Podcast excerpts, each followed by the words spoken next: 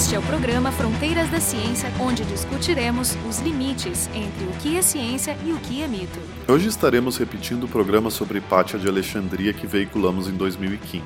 Neste programa falaremos sobre história, mas também sobre o filme ficcional Ágora do diretor chileno-espanhol Alejandro Amenábar. Hipátia era uma mulher dotada de grande inteligência que viveu no século V, quando Alexandria ainda era um magneto para intelectuais estudiosos que buscavam nos papiros de sua biblioteca o conhecimento acumulado nos últimos séculos em astronomia, medicina, filosofia. Alexandria nessa época era também um lugar de conflito político e religioso. Fundamentalistas cristãos atacavam violentamente o que consideravam o paganismo. Isso englobava tanto as velhas práticas religiosas dos romanos, como o conhecimento cultural e científico acumulado na biblioteca. A história, obviamente, não termina bem nem para Hipátia, nem para a herança cultural do mundo antigo. Para falar sobre isso, o convidado foi o historiador Francisco Marshall, do Departamento de História da URGS, e o pessoal do programa, o Jorge Kielfeld, da Biofísica, e o Marco Idiarte, da Física. Vamos começar com o Marshall, então, falando um pouco de Alexandria.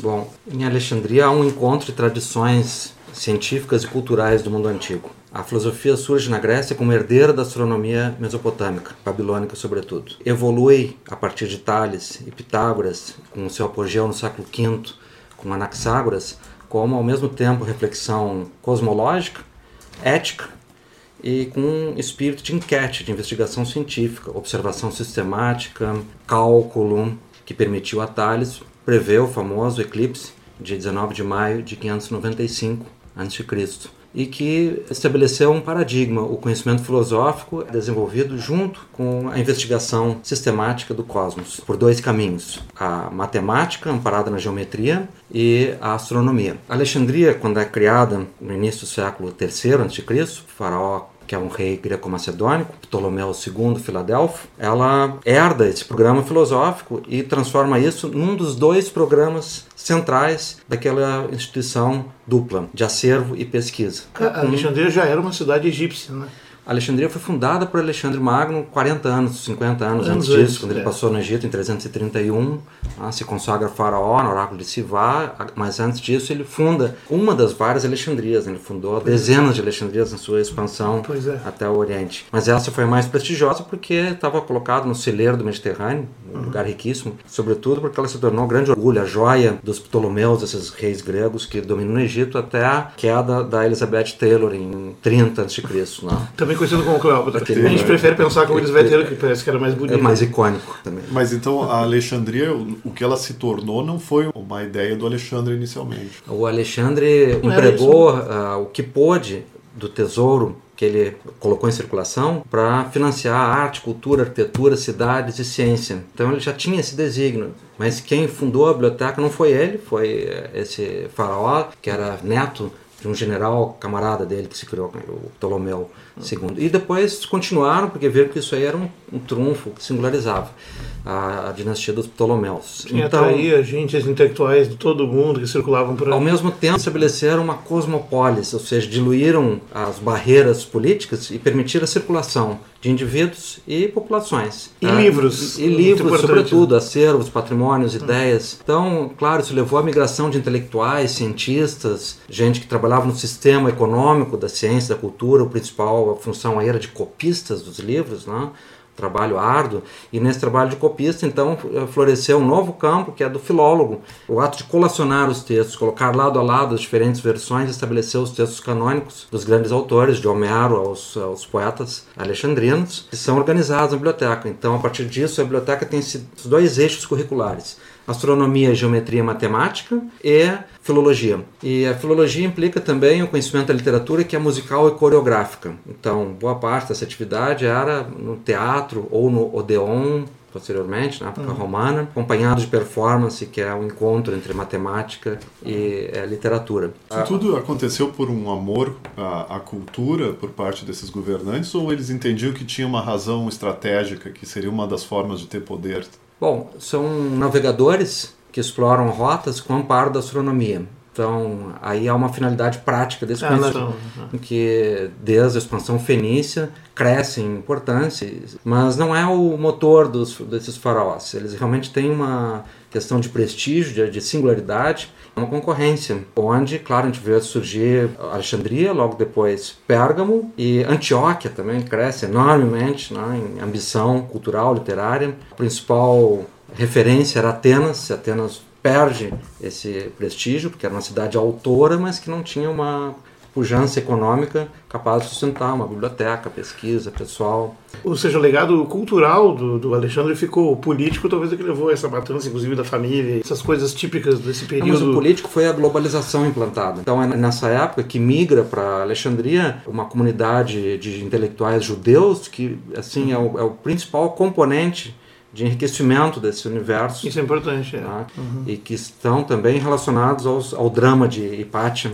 Aliás, é, é, duas coisas importantes. Uma é sobre esses judeus que tu menciona, eles são tão importantes que fica encomendado para o imperador uma tradução para o grego da Bíblia hebraica, né? ou seja, uhum. do Velho Testamento, que é feito por 70 sábios é, judeus que se transformou na famosa versão da Septuaginta. É, Septuaginta. Né? Septuaginta, que é a primeira versão traduzida, que foi a que difundiu a Bíblia de fato na Europa. Sim, a Bíblia não sobre sobreviveu em hebraico, ela foi retraduzida do grego para o hebraico depois a partir da Septuaginta. Né? Se perdeu. Né? Mas a segunda coisa importante é que, assim, que já naquela época do, do próprio Alexandre, depois, a Alexandria já era um polo comercial para o pergaminho, que era o principal meio de escritura. Não, né? para o papiro. Para o papiro, desculpe, o pergaminho vem depois. Ouro, né? O pergaminho surge em Pérgamo quando o Ptolomeu VII embarga a exportação do papiros para sufocar o crescimento da biblioteca de Pérgamo. Pérgamo pega esse couro, né, de, a princípio é o velo de um, de um, de um viadinho selvagem, depois se usa Cabra, couros né? de outros animais, esticado, seco ao sol, e que cria um outro formato de livro, com folhas, né, que vem a ser o, o folio, onde é, é possível ler e anotar com livro estático, ao passo que em Alexandria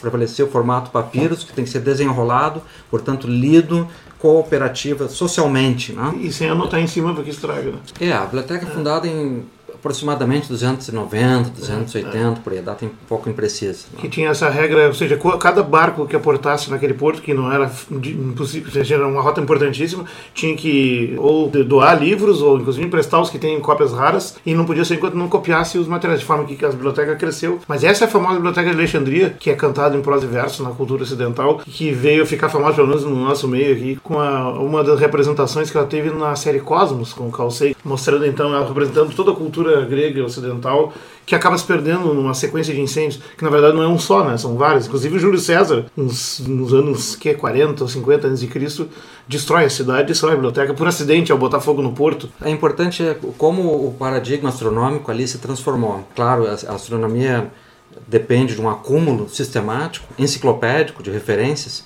mas ali houve aquilo que contraria uma tese da história da ciência, de que a sociedade escravista inibe a inovação científica e tecnológica. E em Alexandria a gente vê o contrário. A escravista, como todo mundo greco-romano, todo mundo mediterrâneo na Idade do Ferro, é crescentemente escravista, mas o pensamento experimental ali floresceu. Isso significou, com Eratóstenes, por exemplo, no século II, a se calcular a circunferência da Terra, que ele arbitrou por um método completamente empírico. Contratou um geômetra, que na ocasião é alguém que sabe medir a Terra com passos, né, uhum. jardas, para calcular a projeção da sombra entre Mênfis e a costa do então é que hoje é o Cairo e a costa do Mediterrâneo e ele com base nessa projeção de sombra fez uma triangulação usando o teorema de Thales tirou outra cidade e calculou que naquele ponto a circunferência da Terra é 40 mil quilômetros e de uhum. fato é 40 mil e 8 quilômetros chegou muito praticamente perto do valor um acerto é. na mosca ou, ou como Aristarco de Samos que até hoje surpreende quem desconhece essa realização, que é discutida no filme Parte de Alexandria, quando ele formula um sistema heliocêntrico. Ele é superado pelo sistema de Ptolomeu eh, e superado por uma questão cultural e política do Império Romano. A Alexandria, de Hipátia de Alexandria, é ptolomaica. Eles tratam o sistema de Aristarco como uma heresia científica. Uhum mas ele ainda é documentado, é comentado. Então havia isso ali, esse encontro de, de, geometria, matemática e astronomia. E a própria Hipátia, caminhando para o nosso objeto central, era, antes de mais nada, matemática. Ela realizou uma série de comentários sobre obras matemáticas canônicas, escreveu tratados, comentando obras. Ao que tudo indica, não produziu nada original, não avançou em nenhum fato relevante, nenhum paradigma novo, mas tinha um poder didático imenso, uma presença que impressionava os contemporâneos o que nós percebemos porque nas várias fontes reverbera essa impressão de encanto didático com ela. A biblioteca tinha o, o que modernamente a gente chama de uma universidade associada. O que, o que, que tinha à volta da biblioteca? Era um complexo. A, é. a, biblioteca era o lugar onde eh, estavam depositados em prateleiras os estojos com os pergaminhos. Sim, com, os, com, os, papiros, os rolos. Né? Perdão, né? enrolados em volta do umbilicum, que é aquela madeira que está ao centro. Enfim. Ali havia uma coleção de, de ambição universal nas Sim. boas bibliotecas americanas. Mas associado a isso tinha salas de aula, né? O equivalente são Bom, ali havia já cenários de leitura e discussão na própria biblioteca. Mas junto à biblioteca havia o museu, que não era guarda de acervo, como o nosso museu moderno uhum. de Aldrovande em diante. É um museu Casa das Musas, ou seja, conexão com conhecimento e logo debate com conhecimento. Como esses dois espaços exauriram a sua capacidade física, passou-se a usar, a partir do século II, um templo de Serapis, o Serapeum, como um anexo da biblioteca também. Que aparece então, no a, filme a, a, do Homenagem. Mais coleções de livros. A gente está falando aqui de coleções realmente descomunais para os padrões demográficos e autorais da época. Estamos falando de uma coleção que pode ter chegado no seu apogeu a 700 mil exemplares não, não títulos, que havia muitos títulos é. com milhares de cópias Sim. destinados, enfim, a uma leitura ampla. É, cada, ah, cada papiro mas dá mais ou menos umas 10, 12 páginas de um livro de hoje. Então a especulação científica de natureza filológica, ou astronômica, geométrica matemática se dava no museu. Claro, circulando entre a biblioteca, o Serapeu e o museu. E a par disso, como uma, era uma cidade próspera, também em ambientes privados, teatros, como é o caso da própria Hipátia, que não era uma docente do colégio, do corpo de professores da biblioteca, embora seja filha do Theon, que é o último grande diretor da biblioteca, um grande matemático também, mas as fontes mostram que ela ensinava na sua casa ou em outros ambientes da cidade de Alexandria. Sim, aparentemente ela era uma escola, um grupo, um círculo privado de filosofia. E, os clientes eram jovens que vinham do mundo inteiro ou da região? De Atenas, de Constantinopla, de Roma, Líbia, que é uma região importante. Da né? Antioquia, ah. de, de, do Levante. Mas, mas tem que falar um pouco mais sobre o Teão. Teão como comentarista, que eles eram basicamente exegetas, eles comentavam textos e traduziam e arrumavam as edições. Ele foi o cara que editou e legou para nós a edição mais usada durante durante 1500 anos das obras de Euclides, que é os elementos, que é um, um dos livros mais publicados de, o livro mais é, publicado depois da, da Bíblia, clássica. Né, depois da, da, literatura clássica, que foi o seu livro de matemática em todas as escolas até o século XIX e ainda é muito bom. Tem todos aqueles aforismos e, e axiomas e tal, como é da reta, dos pontos, da linha, é, é tudo organizado assim. E esse trabalho de Euclides que é extenso, são 13 volumes, o Theon organizou e a versão que se usa é a dele. E Euclides fez essa obra em Alexandria. Ele foi mais um, assim como Galeno na medicina e outros, ou seja, e o, e o trabalho do Theon, ele era diretor, um dos últimos diretores do museu, que como falou, é a Casa das Musas, o local da inspiração, né? Mas é um nome para uma universidade, vamos dizer assim, da época, centro de interação, de pesquisa, enfim, um pouco de, de tudo. Que tu encontra na referência que a biblioteca do museu era a maior, que é a que foi queimada no incêndio. Teve dois grandes incêndios, um antes do, eu não sei qual é o imperador Diocleciano, não sei que teve um ataque em, Foi o Aureliano. Aureliano, que queimou toda a é. cidade é. e depois Júlio César acidentalmente ao botar fogo nos barcos no porto no ano 55, queimou também tudo. Depois teve mais, teve, teve cinco grandes incêndios. É, o primeiro do César, depois do Aureliano são os, os mais os terríveis. É. De forma que e essa biblioteca da, do Templo de Serapis era considerada biblioteca filha. Ela era menor, se falava que tinha até 50 mil volumes, 70 mil volumes. No filme é mostrado ela como uma a biblioteca, mas já bem menor que a original. No, no na série Cosmos é mostrada uma biblioteca bastante mais uh, volumosa. Mas na verdade, quando o filme que acontece em, entre 391 e 415, ou seja, a virada do século IV para o século do século V, né? praticamente não tem a biblioteca principal. Tem o Templo de Serapis, sim, que é destruído precisamente no episódio em 391, que está mostrado no filme, mas ali foi uma fusão, uma licença artística que foi colocada, né? de fazer a destruição do templo com a destruição da biblioteca de Alexandria. Porque deveria haver esses livros, não sei se ali ou ali perto,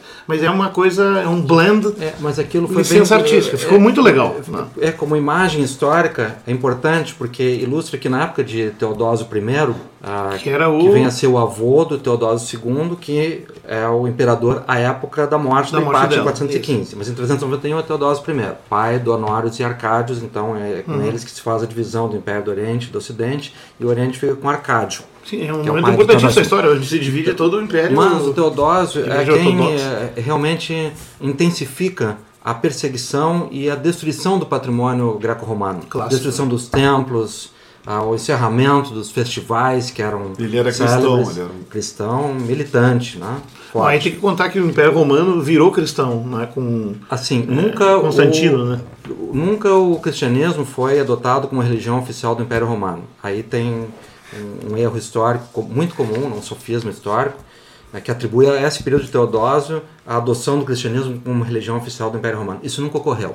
Nunca ocorreu, nem por edito, nem por diplomacia, nem aparece na retórica do Império. Mas foi uma defesa assumida por Constantino e simultânea a uma criminalização do, do que eles chamavam as superstições, que envolvia todas as religiões não cristãs. inclusive a judaica, que era bastante É, e no caso do Egito, um embrólio de crenças né, híbridas, do mais antigas, de é. crenças de Osíris, até uma recente, que é o culto de Serapis, né, que é uma fusão de culto de Zeus. o com de- zoroastrismo, temos várias religiões da época ali. Então há esse crescimento que começa com Constantino e que é uma parte documentada no Codex Justinianeus, no livro 16, onde tem passo a passo a criminalização da, da atividade ritual, primeiro da esfera pública para privada, depois em, em momento algum é possível o culto, até que em 539 o Justiniano lança o último edito condenatório em que é proibido pensar e sonhar com os deuses antigos. Isso é uma boa, polícia do pensamento. Esse mesmo Justiniano, dez anos antes, havia fechado a biblioteca de Atenas, que, havia, que tinha então Que era a última academia, sete né? sábios. Né? Ah, eles emigram junto ao que sobrou da biblioteca, num navio, passam um pequeno período em Chipre, mas são ali também perseguidos.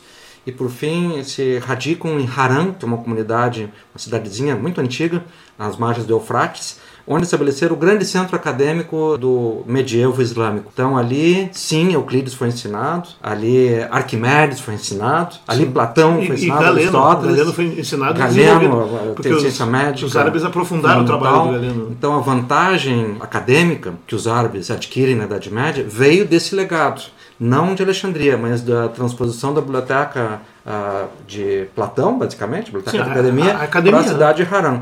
Haran é Portanto- onde hoje em dia? Haran, tem esse Não- mesmo nome, Não, não, mas ah, qual é o... Síria. É, É da Síria. Na Síria. É, nas- Essa, essa academia de Atenas é a mesma fundada por Platão, Platão, né? é, que durou se- 600 anos também. Não, mais de mil anos. Mais de mil anos na, na Sim, prática. Ele foi em 300, e- volta de 390. E vai até o ano 500 e tanto, quase 539. 600. Foi mais, durou mais do que a de Alexandria, que durou na prática 700 anos. É, virou- falando de projetos maiores do que a National Library, por enquanto. É, projetos que rivalizam com a história das nossas universidades Isso, modernas. exatamente. A gente fala uh, Heidelberg Heidelberg tem... 1386, é, É, Bolonha em Co- 1093. É, Coimbra né? um pouco mais antiga. Tem Bolonha toda uma disputa. antiga. É um, Mas, de- assim, é um debate entre de eles. nove- né? 900 anos, é mais É. ou menos o mesmo arco né, de his- histórico. Espero- Espero que não signifique que nós estamos chegando perto do fim desde agora.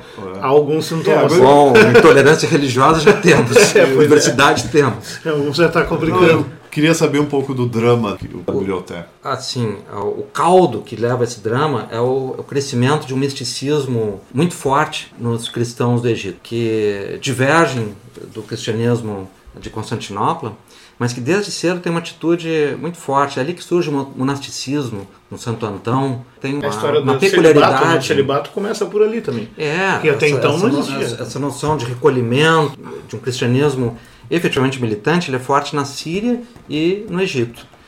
E que, claro, faz dali uma região especialmente traumática para a história cultural da Antiguidade Tardia, porque também o Egito era o depositar dessas tradições mais antigas, que vinham do Egito faraônico, que se tornaram um monumento na época helenística. Os fatores que ali conflituavam estavam num grau máximo. A tradição científica, a presença religiosa tradicional greco-romana e esses fundamentalistas cristãos. A época de Hipátia há o, o, protagonismo de um bispo, que é Teófilo. Esse Teófilo era um grande militante contra o paganismo. Nessa época, é uma retórica de conflito, de debate. É Mas muito eu, forte, eu, muito eu intensa. em algum lugar que a, a, a, ciência também era considerada parte do, do pacote do paganismo também. Claro. Porque a sim. ciência era uma alternativa ao conhecimento religioso, né? Logo ele podia ser considerado. Essa, Bom, é, uma, essa é uma leitura dos fatos. E também, verdade... do ponto de vista político, quem praticava essa ciência era a aristocracia greco-romana. Então, uma aristocracia de, de língua e, e, cultura grega. Então, tem um componente social também e que exercia liderança na cidade. Presidia a Bulé, que é o conselho, nomeava os principais oficiais, compunha com a, com a elite a imperial a essa época em Constantinopla. Mas Constantino já iniciou uma política dotando os bispos de poder. Ele usou a estrutura episcopal como um amparo administrativo para o Império Romano, em boa medida, exatamente contra essas aristocracias locais. Então, um colapso do modo de cidade, do modo da cidade antiga. E esses Isso... bispos eles chefiavam o exército? Eles tinham o seu exército? Bom, alguns tinham autoridade sobre o exército imperial romano delegado pelo imperador. Outros tinham grupos de militantes, como é o caso do Teófilo, que montou um grupo, que é os Parabolani, que é um, grupo de ativistas não, um, cristãos, um grupo paramilitar. Como se fosse uma milícia. Uma milícia, né? Mas que... não, eram, não eram uniformizados, não eram armados. Não, eles tinham, tinham até... Civil, não, uma milícia civil, não era o exército romano pelo contrário, estavam sendo muitas vezes controlados pelo exército romano, mas com uma certa tolerância, porque eram cristãos. E nessa época a, a diretriz imperial, que vem de Constantinopla, é, é essa: né? é usar a força do império contra a superstição antiga, como assim chamava. Então, esse é o caldo. E esse Teófilo intensifica o combate ao paganismo antigo em Alexandria, o que significava atacar também o teatro, a música, a, vida cultural que havia nessa, nessa cidade. No momento que nasce a Hipátia, nasce, possivelmente em 370 depois de Cristo. Portanto, sete anos depois da morte do último imperador pagão, Juliano, quando o Império Romano já é um império dirigido por cristãos fundamentalistas, progressivamente combativos, claro, provocando um processo de radicalização. De radicalização Isso. que se estende até o século VI, com Justiniano. Mas ali é o turning point. É em 394 que o Teodósio proíbe as Olimpíadas. Então, com isso, ele cessa, inclusive, o calendário tradicional é, Acaba grego. Saqueia. Claro, Delfos já havia sido saqueado várias vezes, tá? mas o restante que havia sobrado dos grandes santuários, Delos, Corinto, Nemeia e Olímpia em particular, são transformados em ruínas dentro do Império Romano. Alexandria sobrevive pelo prestígio que tinha, pela força imensa desse acervo que ela adquiriu. E Atenas, claro, pela tradição, que ainda era a Sorbonne do mundo antigo. Então, uma boa formação começava para Atenas e que se concluía em Alexandria. E esse bispo Teófilo teve um, um sobrinho Uh, que seguiu a mesma, o mesmo programa, a mesma cena, que é o Cirilo de Alexandria. Esse Cirilo intensifica, ele agrava a, a, perseguição. E nesse cenário entra em disputa frontal com o prefeito de Alexandria, o prefeito Orestes, que é nomeado por Constantinopla e que é um aristocrata de educação greco-romana, sofisticado do círculo de Hipátia. Era aluno dela. Aluno dela, como muitos outros, havia, ela tinha alunos cristãos. Aliás, é, o próprio é Orestes assim, se transformou em cristão, mas o mais famoso era Sinésio, que era amigo pessoal do Orestes. Sinésio de Cirene, que era foi um bispo foi um de, grande, de Alíbia, né? É, de Cirene. Não acompanhou o Cirilo nesse radicalismo, ou seja, manteve uma atitude de tolerância, de compassividade. Hipátia era educada no misticismo neoplatônico. Tem como doutrina as teses de Plotino, um filósofo nascido no Egito, formado em Alexandria e que depois percorreu o Oriente bom tempo, absorveu boa parte das doutrinas orientais, especialmente do budismo, converteu isso em mística filosófica de inspiração platônica, mas com um outro modelo de realização do, da unidade, que é ele buscava, e que termina sua vida em Roma com enorme prestígio. Ele escreve no início do século III, até meados do século III ele está ativo, está 250, 260 por aí. Uh, o seu grande herdeiro, que é Porfírio, escreveu a biografia dele e transmitiu esse legado, no qual há uma visão de busca da unidade, to hen, ou uno, e a construção de um sistema que resolve o problema maior do platonismo, que é como as ideias se comunicam com o mundo empírico, com o mundo material. Logo, esse mundo material, o mundo corpóreo, é degradado, é poluição, é efêmero, é transitório, é passional. E é Há uma, uma polarização que é platônica, né, entre ideia e corpo, entre espírito e matéria, que está nesse sistema. É um sistema extremamente místico e que entra em conflito com o cristianismo e entra em conflito perplexo com o que eles acusavam, então, como o materialismo dos cristãos. Que os É, cristãos eram apegados ao corpo. Mas aí deixa Tinha a ideia do juízo final, então há uma mudança da cultura funerária, que a inumação passa a ser adotada. Ela já vinha sendo adotada por uma elite romana, por um outro fator, etrusco, mas nesse momento cresce. Mas os filósofos não entendiam o apego dos cristãos ao corpo. Eles tinham uma noção de pureza, de ideias. Mas Mas, isso- esse isso- legado isso um- platônico foi transmitido para a teologia patrística. Então há um diálogo entre o Plotino e, sobretudo, Orígenes, Eusébio e depois Agostinho que constroem os ideais teológicos da patrística com inspiração platônica. E é aí que situa a Hipátia.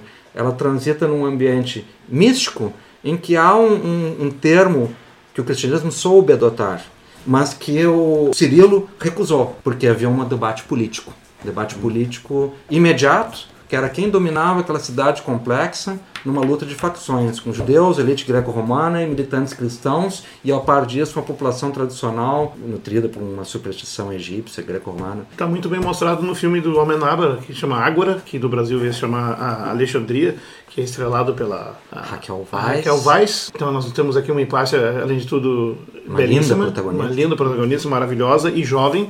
Mas era o que, que é muito interessante no filme, que é belíssimo visualmente e muito interessante em termos de roteiro, embora talvez não tão preciso historicamente, o que não importa, porque licença poética é possível sempre.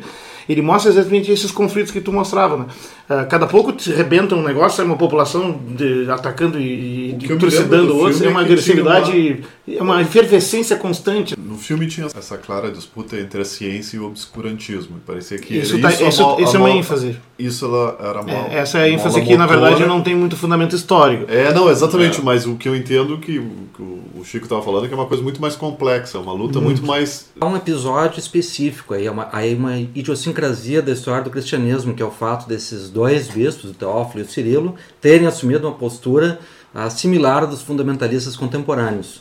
De combate realmente Dizimar, com né? milícias. e- Então, E de desejo e de aí poder houve um- político, de poder- político, de domínio, de hegemonia. E aí um fato hediondo que se tornou uma das maiores vergonhas da história do cristianismo, talvez superada só pela condenação do Giordano Bruno, Giordano Bruno, é. 1600, que foi a execução da Hipátia com requintes de crueldade. Ela é raptada quando passeava pelas ruas de Alexandria por, uma, por esses milicianos enfurecidos.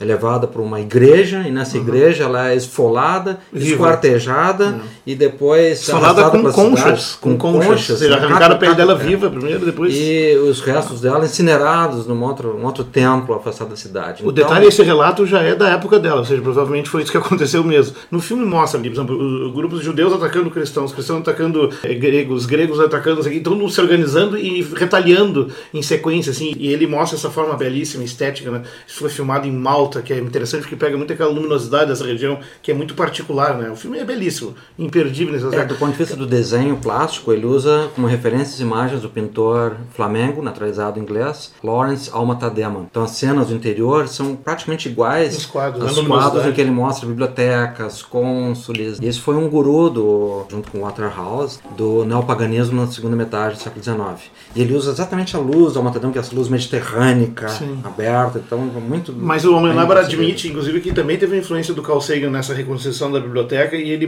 tenta botar na perspectiva cósmica, porque ele, ele começa a cena assim do espaço, a Terra girando e os gritos de massacres sucessivos desses grupos se matando e tal, e vai chegando nas, nas formiguinhas filmadas de cima, né? Agora é as pessoas como formigas ó. insetos, é um negócio que ficou a ciência e com ela o paganismo greco-romano não morreram de morte morrida, morreram de morte matada. Eles foram criminalizados, perseguidos, perseguidos com sentença de morte.